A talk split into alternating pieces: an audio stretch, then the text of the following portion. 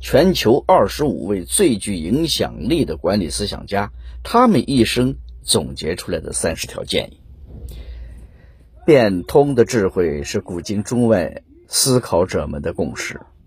巨变的时代里，面对疫情的反复无常、突发的地缘政治危机，由此带来的经济下行压力和金融风险，我们的心理适应性都在经受着考验。在这个瞬息万变的世界里，我们更需要变通思考的力量。高端的思考者往往从多个方面获取重新思考的能力，通过质疑和反思，破除固有思维的藩篱，为旧的问题带来新的解决方案，让旧的解决方案适应新的问题。作为沃农商学院最年轻的终身教授，亚当·格兰特位居全球二十五位最具影响力的管理思想家之列。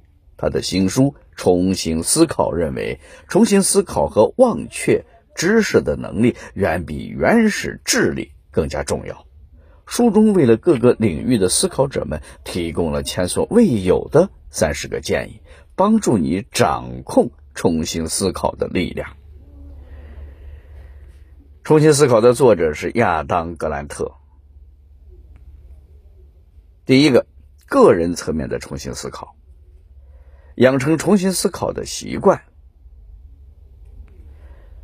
一，像科学家一样的思考。当开始形成一个观点时，要抵制住传教、控诉和玩手段的诱惑，把你的新观点当成一种直觉或假设，并用数据进行检验。有的企业家会把商业战略的制定当成科学实验，借鉴他们的做法，保持观点转换的。灵活性。二，用价值观而不是观点来定义你的身份。如果不把过去的观念作为当前自我概念的一部分，你就更容易避免固守以往的观点，把自己看成一个看重好奇心、学习能力、思维灵活性和求知欲的人。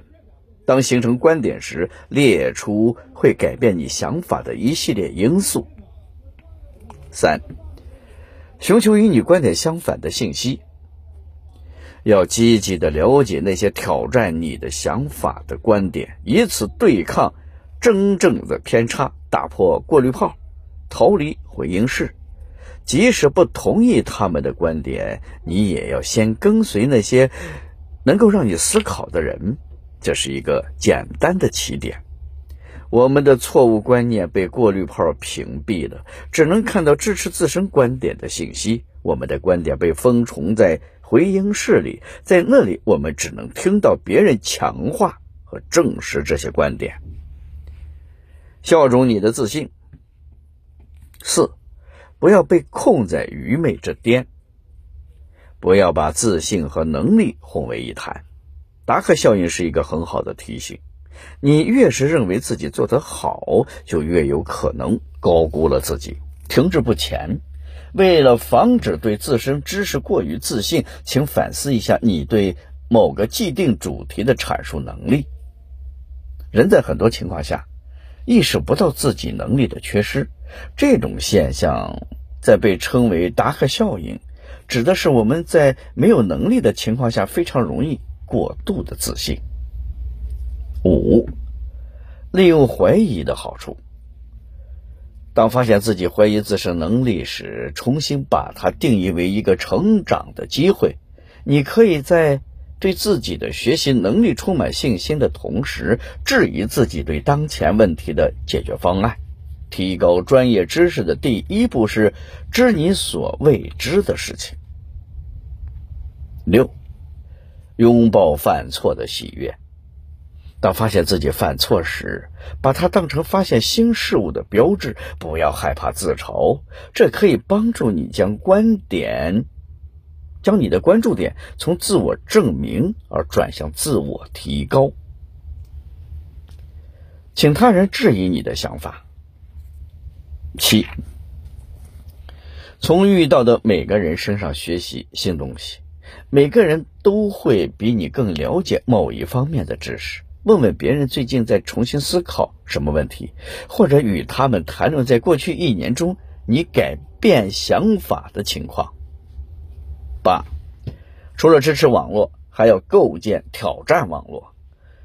有啦啦队队长式的鼓励固然很好，但你也需要来自批评者的挑战。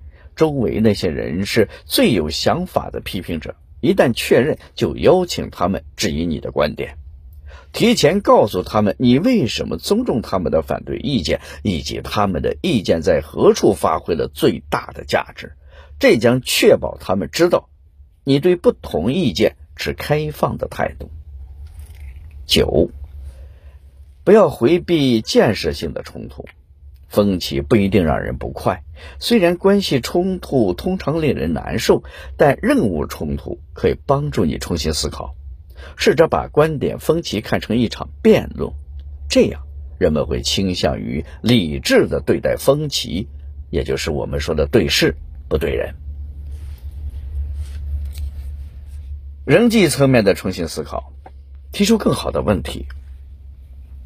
十，练习说服性倾听的艺术。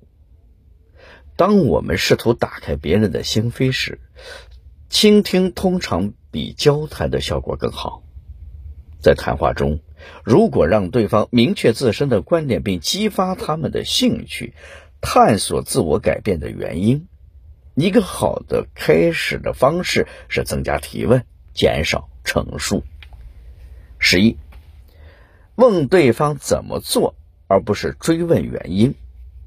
当描述自己为什么会持有极端的观点时，人们往往会强化对观念的承诺，并加倍固化其观点；而当试图解释如何将想法变成现实的时候，人们往往会意识到自身理解的局限性，并开始调整一些想法。十二。询问什么证据会改变你的想法？我们不能强迫别人同意我们的观点和意见。通常询问他们什么能令他们敞开心扉，然后看看能否以他们的方式来说服他们，这样会更有效。十三，询问人们的观点最初是如何形成的，如同我们的刻板印象。我们的许多观点都是武断的，我们在没有严谨数据或深入思考的情况下形成了观点。为了帮助他人重新评估自己的想法，我们要问问他们：如果出生在不同的时代或地点，他们的观念会有怎样的变化？将分歧视为舞蹈而不是战斗。十四，承认共同点。辩论就像舞蹈，不像战斗。承认共性并不会使你变弱，这表明你愿意讨论什么是真相，并促使对方考虑你的观点。十五，记住，少就是多。你如果列举了太多不同的论据来支持你的观点，就可能让听众产生。防御心理，并可能导致他们用最不起眼的观点来反对你的整个论点。与其让太多的论据淡化论点，不如先从你的几个最强的论点来开始做阐释。